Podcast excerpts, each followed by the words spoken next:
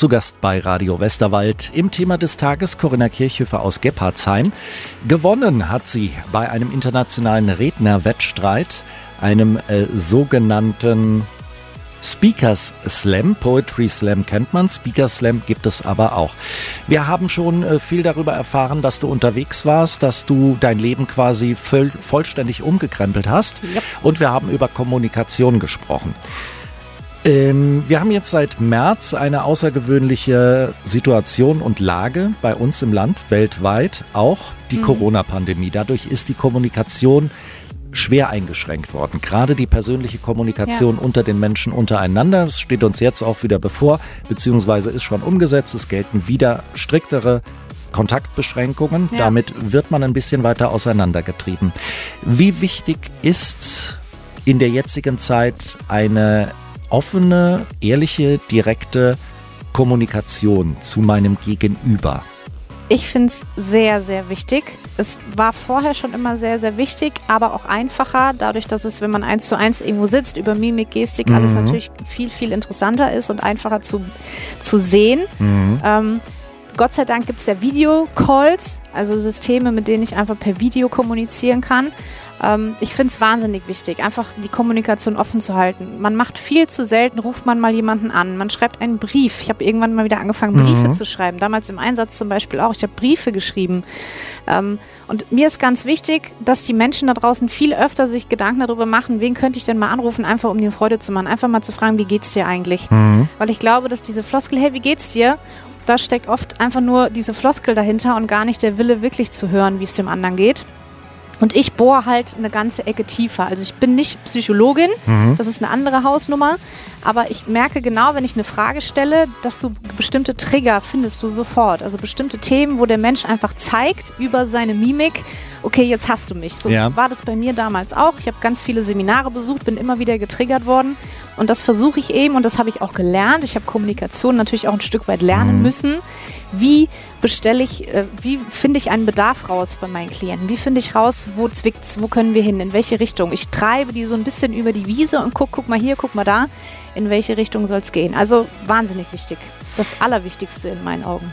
Stellst du für dich selber auf Blick des letzten halben bis dreiviertel Jahres fest, dass die Kommunikation über digitale Netzwerke, soziale Netzwerke, über Chats rauer geworden ist? Nee, kann ich so nicht bestätigen. Rauer nicht. Ich kann sogar sagen, dass es für mich positiver geworden ist. Einfach aus der Sache heraus, dass so Leute wie ich, Unternehmer, Selbstständige mehr supported werden und viel mehr Liebe verteilt wird draußen, weil die Menschen einfach denken, okay, wir müssen jetzt mal wieder ein bisschen nach links und rechts gucken und nicht jeder macht so sein eigenes Ding, jeder macht stumpf sein, sein Daily Business, sondern ich gucke jetzt mal rechts und links, wem kann ich helfen, wem kann ich was Gutes tun?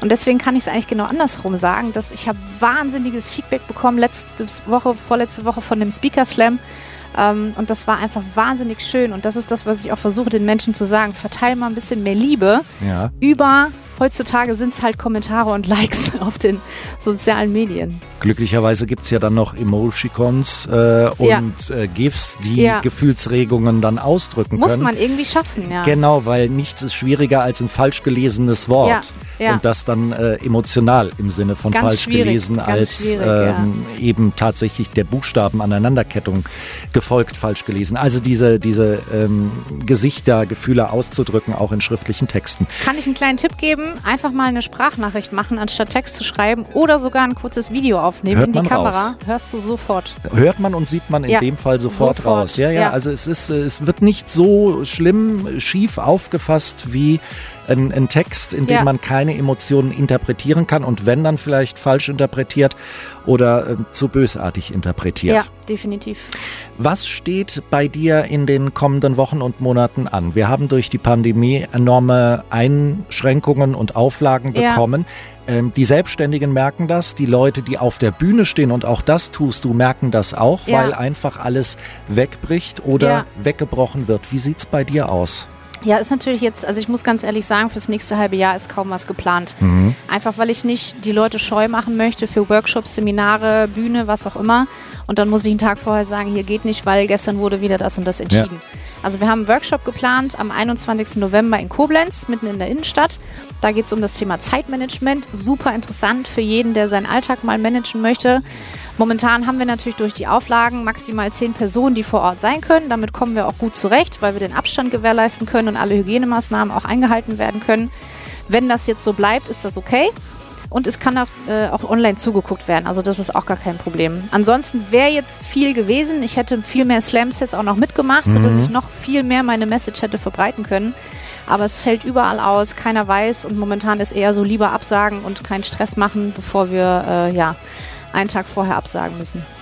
Zeitmanagement ist so eine Sache im Radio. Ich merke das, wenn ich auf unsere Stundenuhr gucke ja. und auf unsere Gesprächsuhr gucke. Ja. Äh, sehr interessantes Gespräch und das werden wir auch in der kommenden Stunde nochmal fortsetzen. Dann hören wir uns wieder und dann hören wir Corinna Kirchhöfer wieder.